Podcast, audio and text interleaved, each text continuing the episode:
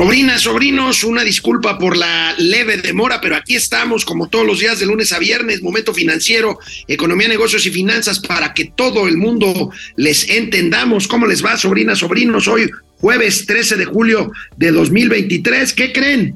Es horrible decir, siempre lo decimos, te lo dijimos o se los dijimos, apagones en Yucatán. Les voy a decir cuántos, cuántos hubo en un periodo poco mayor de un mes junio y los primeros días de julio y qué explicación da la Comisión Federal de Electricidad.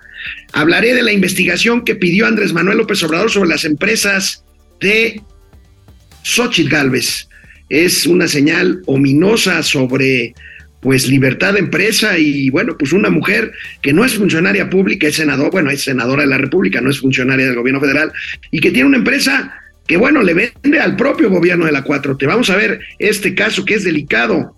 Se encarecen las pólizas de seguros para cubrir accidentes en Pemex. Es normal.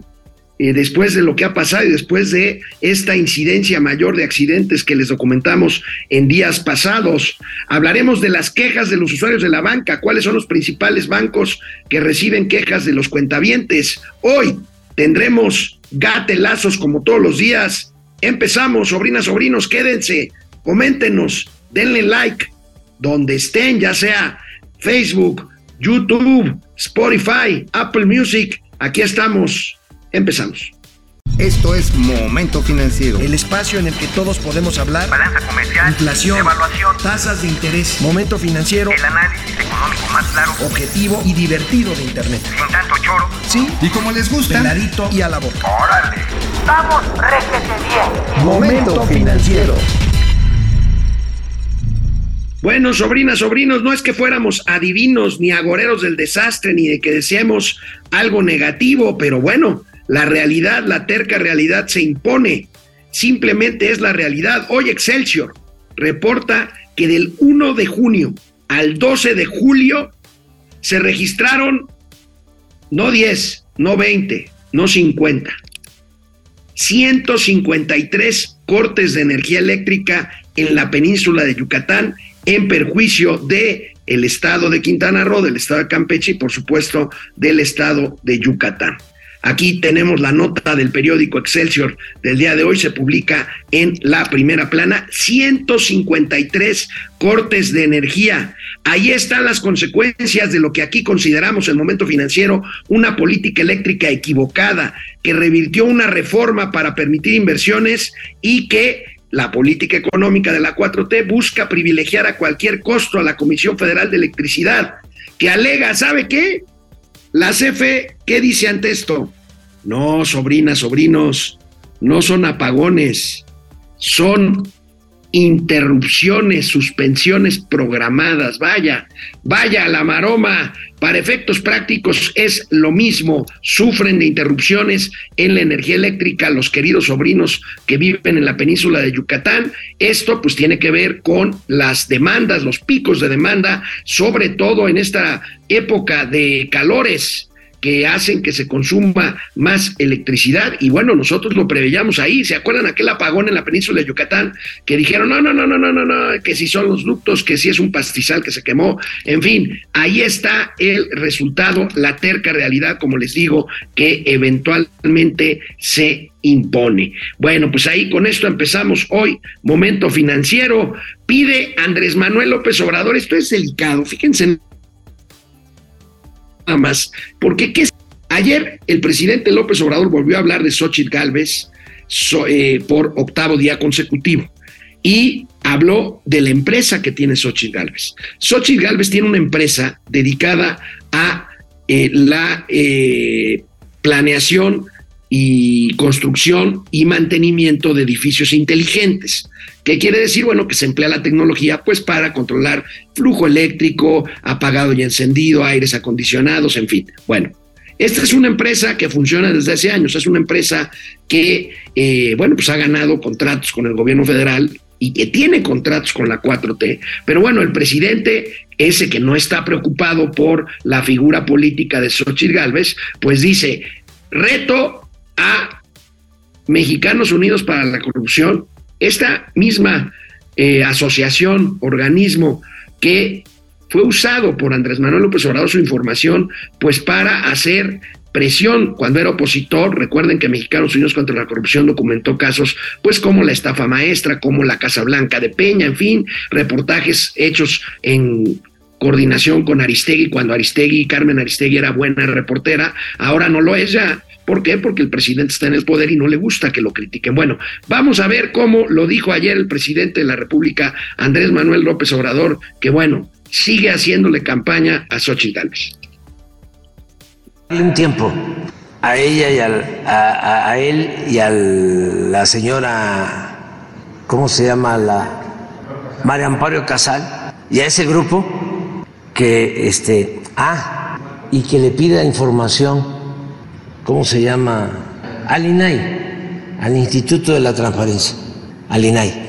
Si nos da el resultado de la, de la investigación, vamos a eh, quedar todos muy satisfechos y este, vamos a poder reconocer de que su asociación sí está realmente en contra de la corrupción.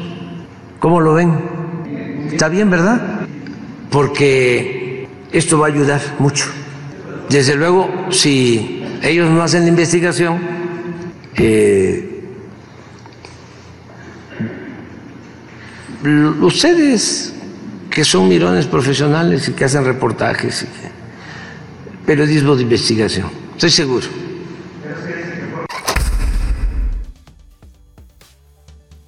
Que mi presidente, bueno, pues miren, a ver, aquí lo que me preocupa es, a ver, venderle al gobierno no es per se un delito, a menos que haya tráfico de influencias o franca corrupción, no parece ser el caso. Bueno, pero antes de seguir reflexionando con ustedes el alcance de estas declaraciones que evidentemente tienen un tinte político y que además hicieron que se dispararan absolutamente todo el ejército digital en servicio de la 4T, señalando a Xochitl Galvez que hace corruptelas con los gobiernos, incluyendo la 4T, escupe para arriba. Bueno, Xochitl Galvez Vivaracha contestó, contestó ayer mismo así. Ay Andrés, ahí va otra vez las personas que trabajamos y prestamos servicios firmamos contratos. Revise y busque todo lo que quiera. Que no le saquen de onda los trabajos formales y las empresas honestas.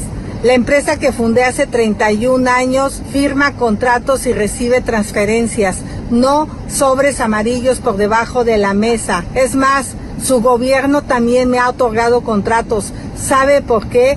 Porque es una empresa seria, formal que paga impuestos. Ya déjese de chismes y póngase a trabajar. Usted es un jefe de Estado. Pues sí, y dijo, dijo Xochitl Galvez, a ver, mi empresa es tan chingona que hasta la 4T la contrata, dijo Xochitl Galvez. Bueno, bolas. Bueno, aquí, fíjense, aquí vamos a ver un gran trabajo de síntesis del Pasquín Inmundo de Reforma con los contratos de las empresas de Xochitl Galvez. Vamos a ver sub y aquí lo vamos lo vamos eh, viendo. Ahí está el cuadro sinóptico de los contratos eh, eh, de la empresa de Xochitl Galvez o de las empresas de Xochitl Galvez. Déjenme abrir aquí mi tumbaboros. Como estoy transmitiendo en forma, en forma remota, pues eh, no alcanzo a ver bien la pantallita en mi computadora, pero no se preocupen. Aquí ahorita, ahorita vemos eh, de qué estamos hablando. Aquí está. Fíjense. Ahí está. Las empresas, contratos obtenidos por las empresas OMEI y High Tech Services de Xochitl Galvez. Con Vicente Fox, de 2000 a 2006, OMEI firmó 13 contratos con la Comisión Nacional del Agua por 1.723.000 pesos.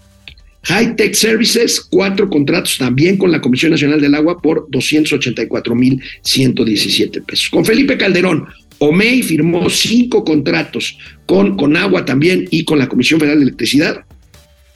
Y High Tech Services seis platos con, con agua Presidencia de la República, Lotería Nacional, Comisión Federal de Electricidad e INAI por 4.475.727 pesos. Ya con Andrés Manuel López Obrador, la flamante, la inocua, la transparente, estoy siendo irónico por supuesto, cuarta transformación, OMEI, esta empresa de Xochitl Gálvez, firmó nueve contratos con Banobras por 4 millones de pesos, uno con Mejoredu, 400 mil pesos, uno con la Secretaría de Salud, 50 mil pesos, y uno con Senacica, esta empresa encargada de la inocuidad de los alimentos, un millón trescientos mil pesos. Y Hightech Services, la otra empresa, dos contratos con, con Mejoredu, 433 mil 120 pesos. Bueno, estos contratos no son la gran cosa, pero vaya, Vamos al fondo del asunto. No tiene nada de malo, insisto, la senadora Xochitl Gálvez, hasta donde se sabe, mientras no le confirmen que hizo uso de influencias políticas para obtener estos contratos, que insisto,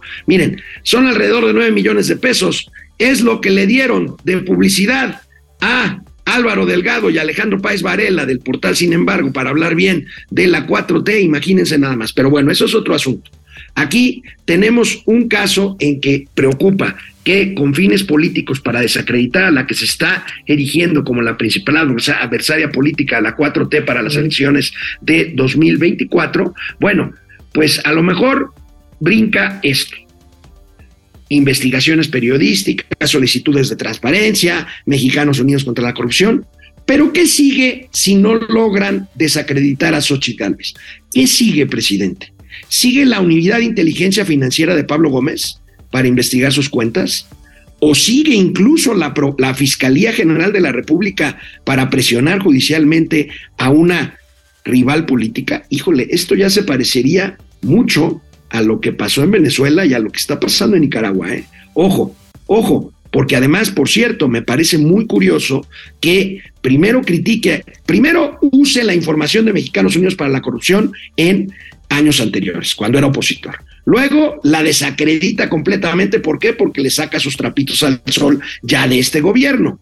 El fraude de Segalmex, los hermanos, en fin. Bueno. Pero lo peor, el INAI, el Instituto Nacional de Acceso a la Información, ese instituto que el presidente López Obrador quiere desaparecer y que tiene ahorita completamente pues en stand-by. ¿Por qué? Porque no ha querido ya haber vetado el nombramiento del Congreso de tres ah, eh, comisionados que hacen falta para que el INAI funcione. Y bueno, pues entonces no funciona, pues entonces no hay manera de eh, que dé información sobre sus cuentas de este gobierno fallido, de este gobierno tramposo, de este gobierno poco transparente. Por cierto, a la par que el presidente ahora sí dicen, usen el INAI, pero el INAI está materialmente pues eh, sin eh, poder funcionar adecuadamente. Hoy a las 11 de la mañana, terminando momento financiero, la Suprema Corte de Justicia discutirá a mediodía, bueno, a las 11 de la mañana, si deben obligar al Senado a nombrar a los comisionados pendientes del Instituto de Transparencia. Hay un proyecto de Loreta Ortiz, que es una de las dos ministras afines y completamente plegadas a los intereses de la 4T, que dice, no, no hay purrum, el Senado hizo bien en no nombrar a los comisionados del INAI y bueno, tratan de dejar al INAI sin funcionalidad. Pero bueno, lo que yo preveo es que una mayoría de ministros no van a aprobar el proyecto de Loreto Ortiz y vamos a ver qué pasa. Si obligan a, al si, si determinan que el INAI puede funcionar sin esos tres comisionados y ejercer plenamente sus facultades, o si simplemente el proyecto se traslada a otro ministro para que determine cómo y cuándo deberían de nombrarse estos nuevos ministros. Pues ahí de este comisión pues ahí está las contradicciones en estos tiempos, como dicen por ahí, estelares de la 4T. Bueno, sobrinas, sobrinos, el mundo financiero tiene un sinfín de aristas y variables. Las constantes accidentes en plantas de Pemex, que ya documentábamos, tienen que ver con pues ingresos de Pemex, venta de petróleo, este, la cotización de los bonos, el costo financiero de la deuda, en fin. Pero fíjense también, han hecho que se encarezcan las pólizas de seguros de la empresa petrolera. Aquí hemos dicho de que ha aumentado la siniestralidad en forma importante en estos últimos cuatro años de Pemex, o sea, hay más accidentes que antes. Decíamos que tiene Pemex un 60% más incidentes industriales que el promedio de la industria petrolera nacional, eh, internacional, pero bueno, vamos viendo esta nota que eh, pues habla del encarecimiento por estos motivos de las pólizas de seguros que cubren de accidentes las instalaciones de petróleos mexicanos. Eh, aquí las eh, tenemos, aquí las tenemos en pantalla para nuestros amigos que nos escuchan en los podcasts. Fíjense, 22% se ha encarecido la póliza de Pemex por daños. Pemex pagó 22.7% más por su reciente póliza contra accidentes, misma que entró en vigor el primer día de julio, o sea, apenas hace unos días, y es una póliza de seguro contra accidentes que vale para el periodo 2023-2025 vale 691 millones 800 mil pesos. Esta misma póliza en el, en el periodo bianual anterior, o sea, 2021-2023, costaba 563 millones de pesos, o sea, se encareció 130 millones de pesos. ¿Por qué? Porque las empresas de seguros pues trabajan con índices de siniestralidad o de riesgo que pues eh, calculan actuarialmente y eso determina el precio de las pólizas de seguros. Pues ahí está todas las aristas que tienen que ver con un incidente grave o accidente o explosión o como quieran llamarle de petróleos mexicanos como la del viernes. Mañana hará una semana de esta explosión en el Golfo de México. Miren, vamos a volver al tema de inflación. La inflación en México, sobrinas, sobrinos, recuerdan que anda en 5%, pero en algunos estados este porcentaje es menor. Es muy interesante, es muy interesante esta, este análisis que eh, se hace en el periódico Reforma el día de hoy, que aquí lo tenemos, eh, si lo ponemos sub, por favor, 5% la inflación a nivel nacional, pero estados como Chihuahua, Estado de México, Tlaxcala, Ciudad de México, Coahuila y Nuevo León tienen en sus estados un índice de inflación menor al promedio nacional. Chihuahua es el más bajo con 4%, un punto porcentual por debajo del nivel nacional de inflación. El Estado de México 4.1%, Tlaxcala 4.2%, Ciudad de México 4.6%, igual que Coahuila y Nuevo León. Por el contrario, los seis estados con mayor inflación por arriba del promedio nacional, pues Yucatán está 7,5% por arriba esto tendrá que ver seguramente por demanda de productos y servicios, que no necesariamente sería una mala noticia para el estado de Yucatán, que es un estado pues próspero, 7.5%, Campeche 6.7% de inflación, la península de Yucatán, Nayarit 6.6%, Michoacán 6.4%, Sinaloa 5.9% y Quintana Roo 5.8%. Pues ahí, bueno, el promedio nacional 5%, pero pues veamos que el costo de la vida, como sucede en cualquier economía del mundo, pues regionalmente tienen comportamientos distintos y México no es la excepción. Cambiamos de tema, les reportábamos los ingresos de los bancos. Los bancos no son los más populares. Pues porque pues porque si cobran comisiones, si cobran mucho interés, si me buscan cuando debo a la tarjeta, si me están jode y jode y jode para que pague, bueno. Veamos los ingresos y las utilidades. Hoy vamos a ver las reclamaciones registradas el año pasado. 2022, las reclamaciones a los bancos, un trabajo de eh, el economista, aquí lo tenemos, los reclamos, los reclamos de usuarios de la banca son eh, representan quejas por más de 36.680 millones de pesos. Ya saben, esto suma, pues, cuando uno dice, oigan, me cobraron de más o el cajero me dio menos dinero que le pedí y que se registró. En fin, fíjense, un dato interesante, la cantidad de quejas el año pasado a los bancos creció 37,5% y ahora los esquemas para robar el dinero son más elaborados, por lo que se mantiene la alerta. No siempre es culpa de los bancos, pero pues los bancos tienen que hacerse responsables de la seguridad, por ejemplo. El número de quejas baja, pero crece el monto de las reclamaciones, que es un dato interesante. Vamos a ver la siguiente gráfica, si me haces el favor, mi querido Sub. Eh, durante 2022, les explicamos a, nuestros amigos de Spotify y de Apple Music, durante 2022 se reportaron 5 millones 600 mil quejas eh, eh, contra las instituciones bancarias por encima de los 36.686 millones de pesos en total, como veíamos. Bueno, aquí está esta gráfica en donde pues se ve el crecimiento. En el monto reclamado crece 10 mil millones de pesos de 26 mil a 36 mil millones entre 2021 y 2022 y en el tema del monto abonado, o sea, el monto que se regresó a los cuentavientes que reclamaron esto, pues muy por debajo, 8.700 millones de pesos en 2021 y 10 mil millones de pesos en 2022. O sea, más o menos en números redondos se devuelve o se abona de regreso a los quejosos una tercera parte del monto reclamado. Bueno, esta es una, la otra gráfica que se las explicamos, que bueno, ustedes me preguntarán de volada, bueno, ¿y cuáles son los bancos con mayor número de reclamaciones? En primer lugar, pues no es un cuadro de honor, más bien es un cuadro de horror.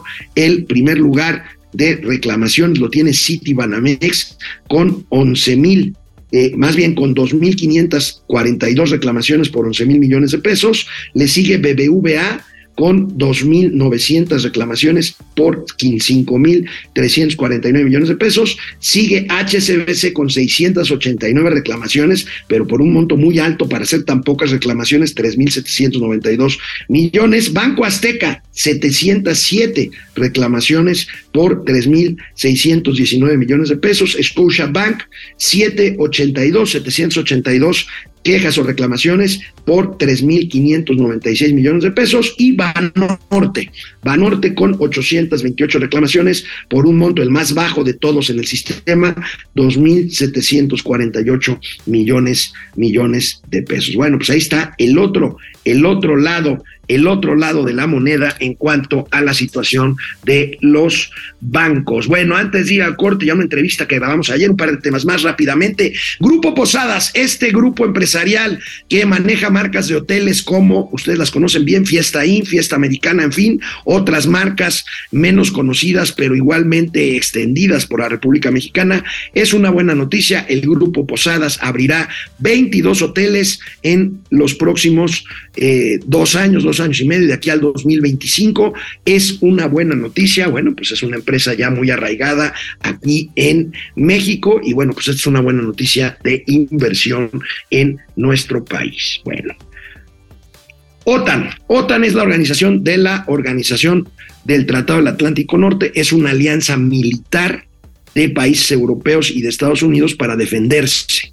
Y bueno, tradicionalmente la OTAN ha estado asociada al bloque occidental, Alemania, Francia, eh, Inglaterra, Estados Unidos, por supuesto, y últimamente con la invasión de Rusia a Ucrania, bueno, pues se incorporó Suecia a la OTAN, Suecia hace frontera con Rusia, Rusia se quejó por esto, pero bueno, están reunidos desde hace dos días allá, pues todos los líderes de estos países, incluido el presidente de Ucrania, Volodymyr Zelensky, que exige que se incorpore a la OTAN, se ve difícil que se haga en términos formales mientras dure el conflicto bélico, pero bueno, la OTAN, y aquí tenemos la nota, está desplegando todo su apoyo militar con, pues precisamente armamento y dinero para Ucrania para defenderse de los rusos. Por cierto, hoy Rusia atacó la ciudad capital de Kiev en Ucrania. Afortunadamente, las baterías antiaéreas de los ucranianos rechazaron todos y cada uno de los ataques aéreos por parte de las fuerzas rusas a la capital ucraniana, mientras Zelensky se reúne, como vemos en esta foto, con los líderes principales del mundo. Ahí están Vladimir, este, Vladimir Putin, no, Vladimir Putin no está ahí, no es de la OTAN y no estará ahí, por supuesto, pero está Joe Biden, está el primer ministro británico, está el premier canadiense eh, Trudeau, está Emmanuel Macron de Francia, está eh, eh, el canciller alemán, en fin, ahí tenemos esto, bueno, estamos pendientes también de la parte internacional. Y yo voy a hacer una pausa para poder ir a sus comentarios. De regreso de la pausa vamos a entrar directamente con una entrevista que ayer grabamos allá en el estudio Mauricio Flores y un servidor para hablar del tema de turismo con Francisco Madrid, él es director del eh, un centro de estudios sobre turismo de la Universidad Anáhuac.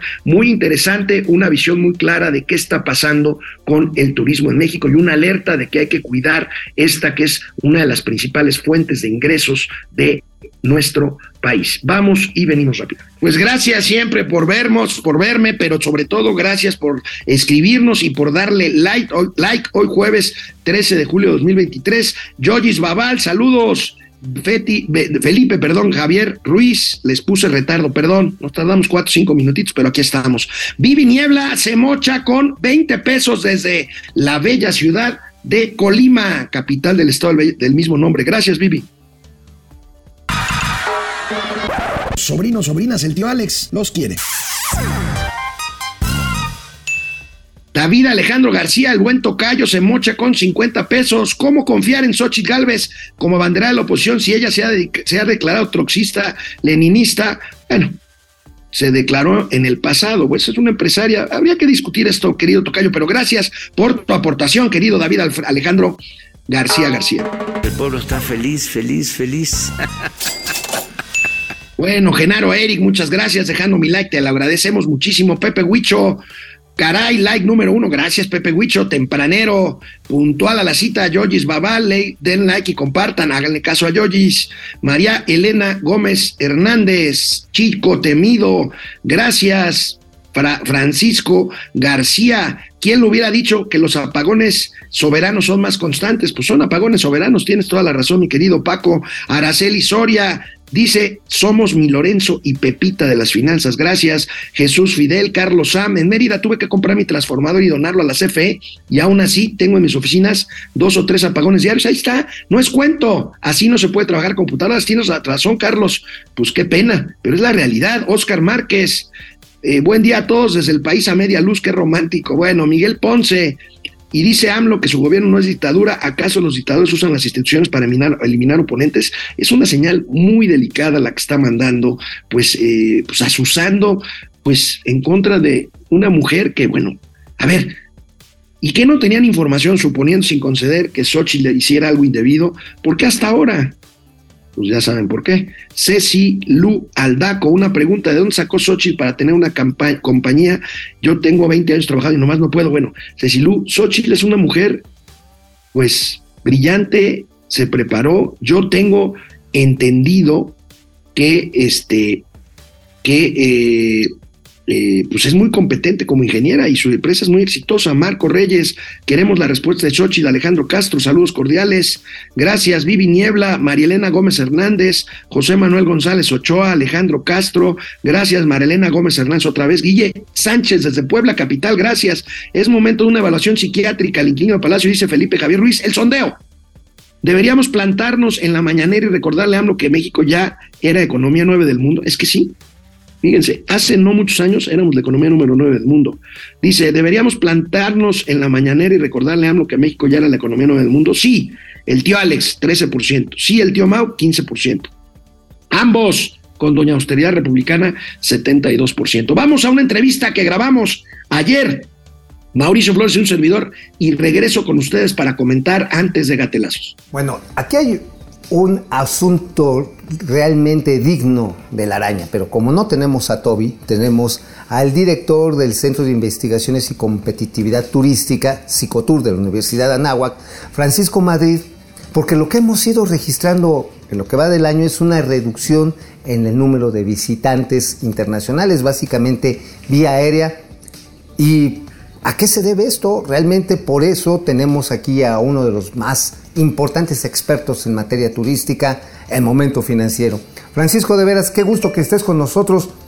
¿A qué debemos eso? Primero dinos los datos y luego cuáles serían las posibles explicaciones.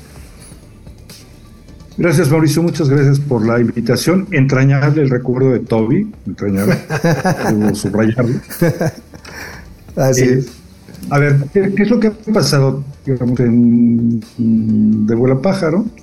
Tuvimos un impacto brutal por la pandemia, como todos sabemos. Así es. Eh, el mundo se contrajo de manera muy importante en lo que al turismo se refiere. Y México tuvo una reactivación, una recuperación más rápida que el mundo, eh, por diversas razones. Ciertamente porque no había restricciones a la internación de personas pero también por el esfuerzo de los empresarios, el trabajo de los destinos, el avance en la vacunación en Estados Unidos y subrayo el que otros destinos estuvieron cerrados o con restricciones importantes. Eh, así veníamos, digamos, hasta el mes de febrero, todavía con un crecimiento más gradual, pero crecimiento, crecimiento importante incluso. ¿Qué ha pasado a partir del mes de marzo? Lo que estamos viendo es una tendencia de desaceleración en esas llegadas de turistas aéreos, el turismo aéreo es el 80% de los ingresos. Aquí tendríamos que tener toda la atención. Eh, y no es, digamos, una situación eh, de un mes, sino se ve claramente una tendencia. ¿De qué tamaño es el, el impacto, Ajá. pues el mercado de Norteamérica, que es nuestro primer mercado de Estados Unidos, dejamos de recibir en comparación con el año pasado alrededor de 420 mil turistas. ¿no? 420 mil el año pasado. Este año en comparación con el Ah, año pasado, de marzo 420. a mayo, Órale. o sea, es un número muy fuerte si le sumamos eh, los residentes en Colombia, en Brasil, en Reino Unido, llegamos a 520 mil menos. Uf. Eh, ahora sí contesto la pregunta primera, ¿qué es lo que está pasando? Sí, ¿a qué se Pues debe? es una combinación de cuatro factores. A ver, nosotros encontramos causas primarias, Ajá. causas secundarias. Ok. Causas primarias son cuatro. A ver. Tipo de cambio, Tipo de cambio. Tipo ¿Es superpeso? 15% más caros estamos Pues claro. Pues sí. con relación al dólar. Sí, el peso está muy caro para venir a turistear a México, ¿no? Es correcto y de por sí traemos en algunos rubros eh, inflación y precios más altos que en la competencia. ¿no? Eh, comer en un restaurante bueno en México probablemente es más caro que en un restaurante equivalente en Madrid, sin duda. Ah, caray. Eh, Ahora sí, número dos, tienes, tienes la vuelta de los competidores, esos que estuvieron cerrados, esos que tuvieron restricciones, pues Por ya ejemplo. no las tienen. Por ejemplo. Dominicana, Ok. en el mismo periodo que México entra en desaceleración, crece cerca de 25%, Jamaica crece cerca del 25%, el primer trimestre del año vio como las eh, llegadas de pasajeros en cruceros al Caribe, todo el Caribe crecía 9%. ¿no? Entonces, eh, es un segundo factor. Tercer factor, México decidió no tener inversión promocional pagada con recursos eh, públicos del es. gobierno federal. Eh, y pues los otros países sí la tienen, Claro. los otros destinos sí la tienen. Ajá. Y van por los turistas. Que es lo que hacía, perdón que te interrumpa, Paco, es lo que hacía el Consejo Nacional de Promoción Turística, que le mocharon ahí cientos de millones de dólares, ¿no? El Consejo de Promoción Turística de México Sí. desapareció. Correcto. O sea, ahí, ahí le mocharon una buena lana y es a lo que te refieres, ¿no? Entre otras cosas. Entre otras cosas, pongo en perspectiva, ¿no? Presupuesto República Dominicana para promoción turística del gobierno, eh, con 100 mil habitaciones, 50 millones de dólares. Puta. 50. Presupuesto público-privado de Las Vegas para la promoción turística, solo promoción turística, con 160 mil habitaciones, 150 millones de dólares. Uf. Presupuesto de la Secretaría de Turismo, porque ya no hay del Consejo de Promoción, para promoción turística, incluyendo nómina, eh, 30 millones de pesos. ¿Con cuántas habitaciones, Paco? 900 mil. Fíjate, es O que sea, es- 30 mil, pero ya incluye estos 30 millones de pesos, incluye nómina, ¿no? Sí, o sea, es- estamos hablando de un millón y medio de dólares, un millón seiscientos mil dólares. o sea, estás, Como los si 50 entiendo, si bien tu ejemplo, Paco, No, bueno, estamos si entiendo bien tu ejemplo, podríamos decir como un símil, como una metáfora, que un destino muy bonito pero muy pequeño como Punta Cana en República Dominicana, con poquito presupuesto de promoción, le está quitando mercado al gigante mexicano Cancún.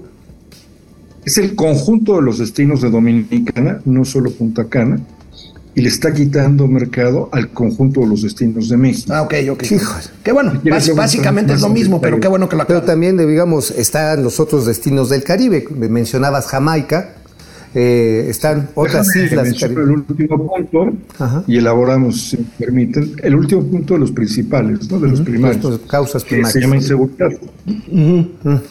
Claro. Y entonces, en realidad lo que tienes es una combinación sinérgica, dirían por ahí, de los cuatro elementos, porque si tienes inseguridad y no tienes dinero para hacer un mecanismo de contención de crisis en los mercados, pero tu competidor sí tiene dinero para hacer promoción turística, pues se suman las cosas, ¿no? Diablos. Entonces, la situación es compleja. Eh, no vemos una crisis todavía, porque ha habido mecanismos, digamos, que compensan un poco. Canadá estuvo muy bien el primer trimestre del año, Ajá. nos viene en abril, pero fue en terreno positivo. Ajá. Tienes eh, finalmente un trabajo a nivel local. Eh, Quintana Roo, como quiera, tiene 35 millones de dólares para promoción turística. Lo están sufriendo duro pero se están moviendo, entienden que hay un problema. Para el verano, me adelanto quizás un poco a las preguntas, Ajá. se ve 5.5% más de asientos en rutas de Estados Unidos a Cancún, al aeropuerto de Cancún. Se ve México País 2.8% más de asientos, pero hay destinos como Puerto Vallarta que tienen 20% menos asientos. Órale. El aeropuerto de Puerto Vallarta atiende Puerto Vallarta y atiende Riviera Nayarit. ¿no?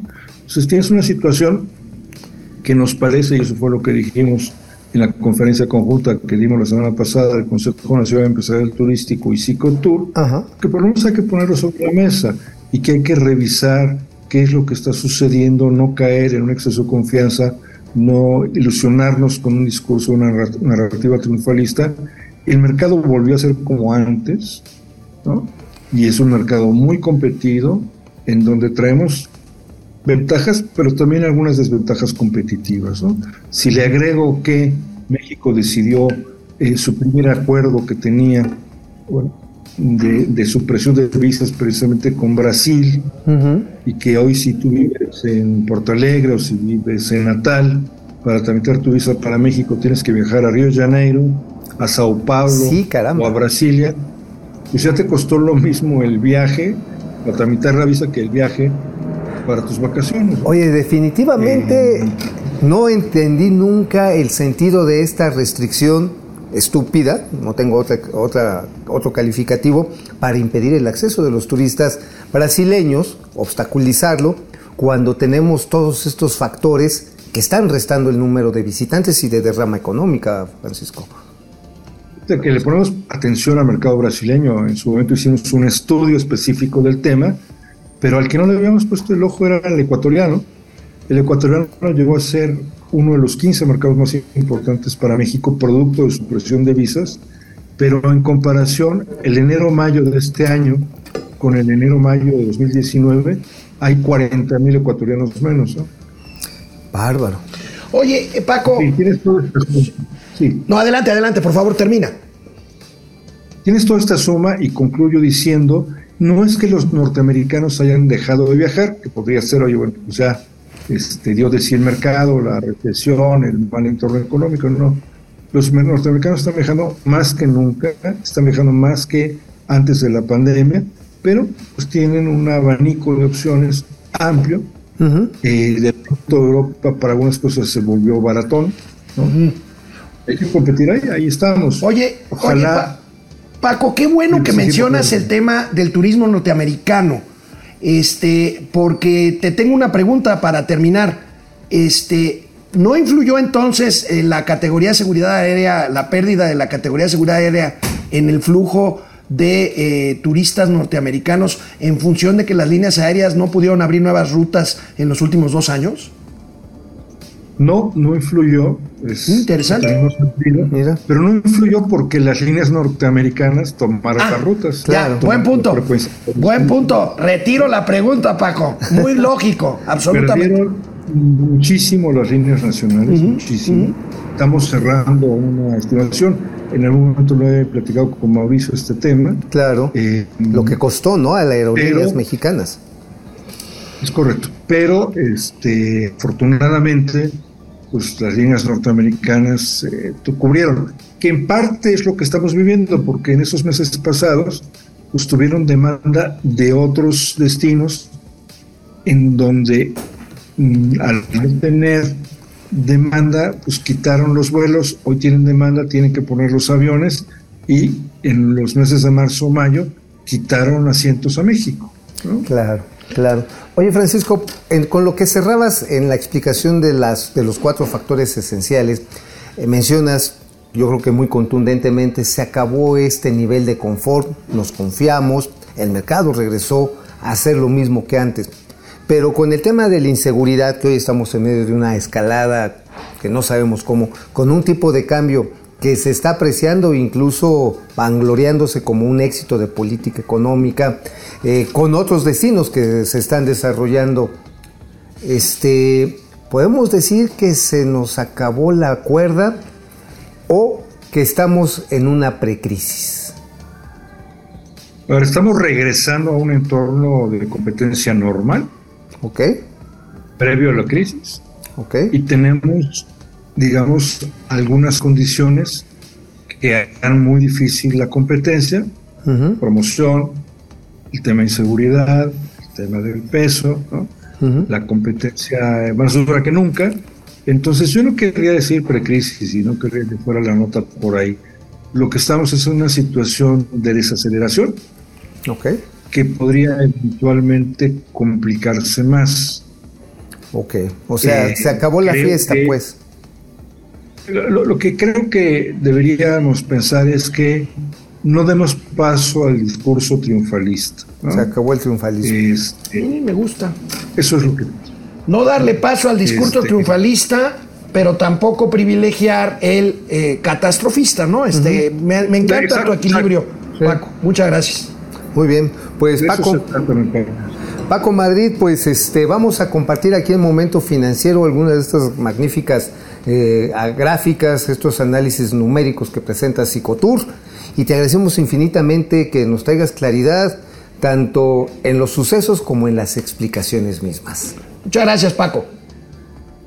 Gracias por el espacio. Hasta luego, Alejandro. Hasta luego, mi querido Mauricio. Abrazo. Pues tenemos los puntos. Qué grato es, y, aquí una autocrítica. pues tú eres bien hocicón, hermano. Pues sí, digo, tú sí te pones, ah, ya valió el No, pero qué, pues se agradece el equilibrio. El equilibrio, no el fanatismo tuyo con el Chaifa. No, pero es que este es un fanatismo soberano y patriótico, cabrón. Bueno, entiendo. Vamos a pausa, nos vemos. Vámonos.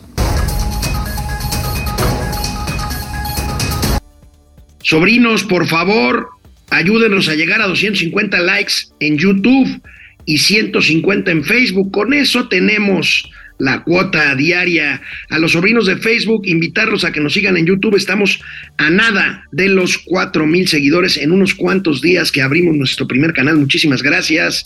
Y bueno, pues vamos sobre todo con quienes se toman la gran molestia, cosa que agradezco mucho de eh, pues eh, gastar unos minutos de su tiempo en escribirnos y en mandarnos 10 dólares César Recendis, válgame Dios, vaya, está barato el, el dólar, pero se agradece, 10 dólares César Recendis, gracias.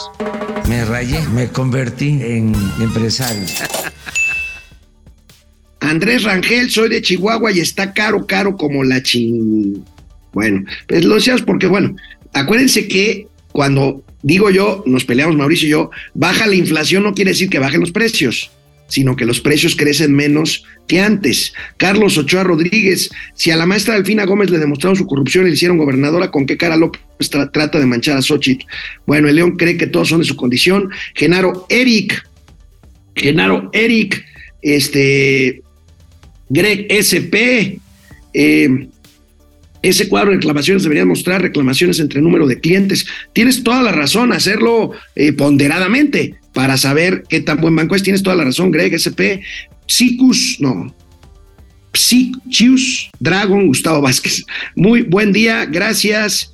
Tengan un fantástico día igualmente. Pupi Noriega, querida, gracias. César Recendis, somos el Stanley y Besares del broadcasting en las finanzas. Bueno, Martín Carranza, Genaro Eric, Francisco Ortega, Carlos Santoyo, Andrés Rangel, Genaro Eric, Leto Bar, Juan Carlos Maldonado, Rommel Andrade, Marian Garrido, Arturo Barrera, ¿Y qué dice Arturo Barrera?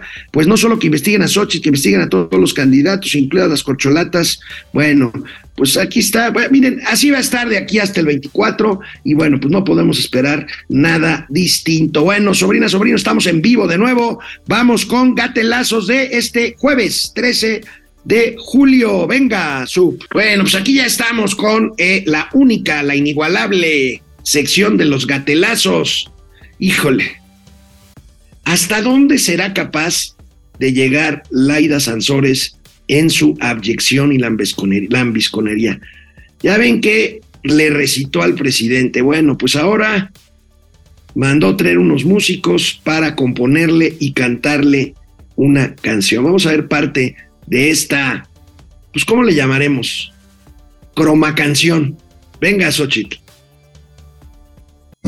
emociones comienzan a vibrar, la fuerza del destino en tu ciudad. y todo lo conectas sin pasar. Los días y sus noches, el viento y su paz, tu cuerpo en movimiento, un astro fugaz. La tierra encontrará el mar, las flores que crecen como el sol en los amores, amores que cruzan en tus rieles y vagones. Amores que cruzan en tus rieles y vagones, por supuesto, se refiere al tren Maya. Y acabo de cometer un gatelazo, no sé si se dieron cuenta, seguramente sí. Me van a bulear ni hablar. Dije Xochitl y es Laida, Laida Sansores quien mandó hacer y presentó esta canción en su programa este, pues, lambiscón que tiene allá en Campeche. Bueno, ahora sí vamos a hablar de Xochitl Galvez.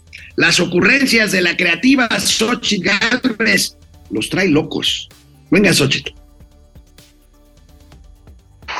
Yo le quiero pedir a los militantes de Acción Nacional que no se enojen conmigo si no tengo una credencial.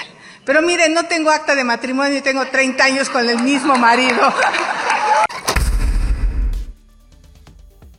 Bueno, pues eso, esa frescura es la que a muchos no les gusta y a otros les fascina. Vamos a ver qué pasa con este asunto de Xochitl Galvez. Por cierto, ante el fenómeno Xochitl Galvez, les presento aquí, les presento aquí eh, imágenes exclusivas que obtuvimos de una reunión en la plana mayor de la 4T para discutir qué diablos van a hacer con este fenómeno que crece como la espuma, el fenómeno Xochitl Galvez. Aquí está esta reunión en la cumbre de la 4T. Gracias a Melissa Belli por su creatividad. Venga.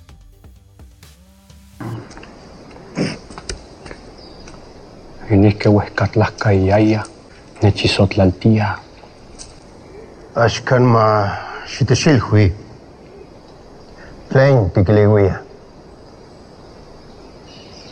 Chitlania ma itech tipowini. No kelewia tikichimati ineli teot. Dignit kiskia. Inyolinigio. In itlatokatsin Carlos. Ki oxe teot. Pia amo teot. Inon se Moneki tikilcahuas tlacamictilis.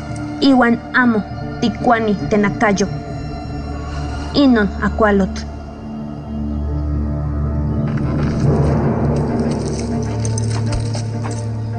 Tites yolitlacoa. Ashkan.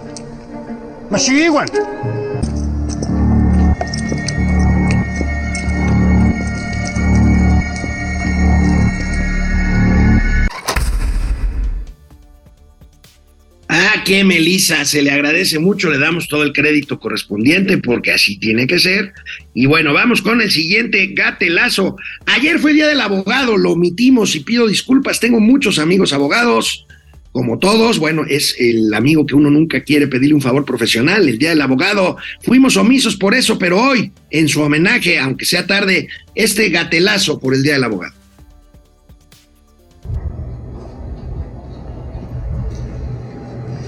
Un día del abogado sin caguama es como un oficio sin firmar.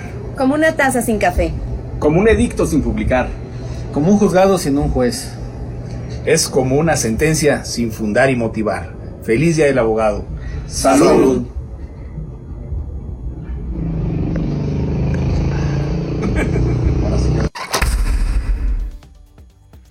Un día del abogado es sin caguama, es como un día común y corriente entre semanas sin momento financiero. ¿O no, Sup? Bueno, vámonos con esta joya de video producido con inteligencia artificial que eh, pues se refiere a esta reunión que les comentaba que tiene lugar allá en Europa, muy cerca de Moscú, por cierto, ¿eh? muy cerca de Moscú, por supuesto, no en Rusia, pero sí cerca de Moscú, a una hora de vuelo de Moscú, la cumbre de la OTAN u OTAN, la Organización para el Tratado del Atlántico Norte, que se lleva a cabo por allá.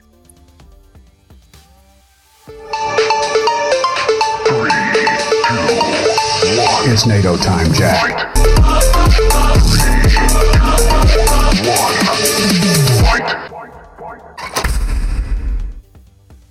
Bueno, ¿de qué te ríes, Sup? ¿De qué te ríes, Sup? A ver, cuéntame.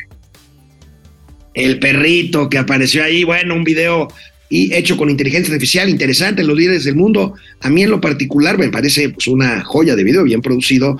Me, no me gusta el tema belicoso, el tema bélico, que bueno, pues son los aires que soplan allá en Europa y sobre todo pues en esta invasión injustificada de Rusia a Ucrania.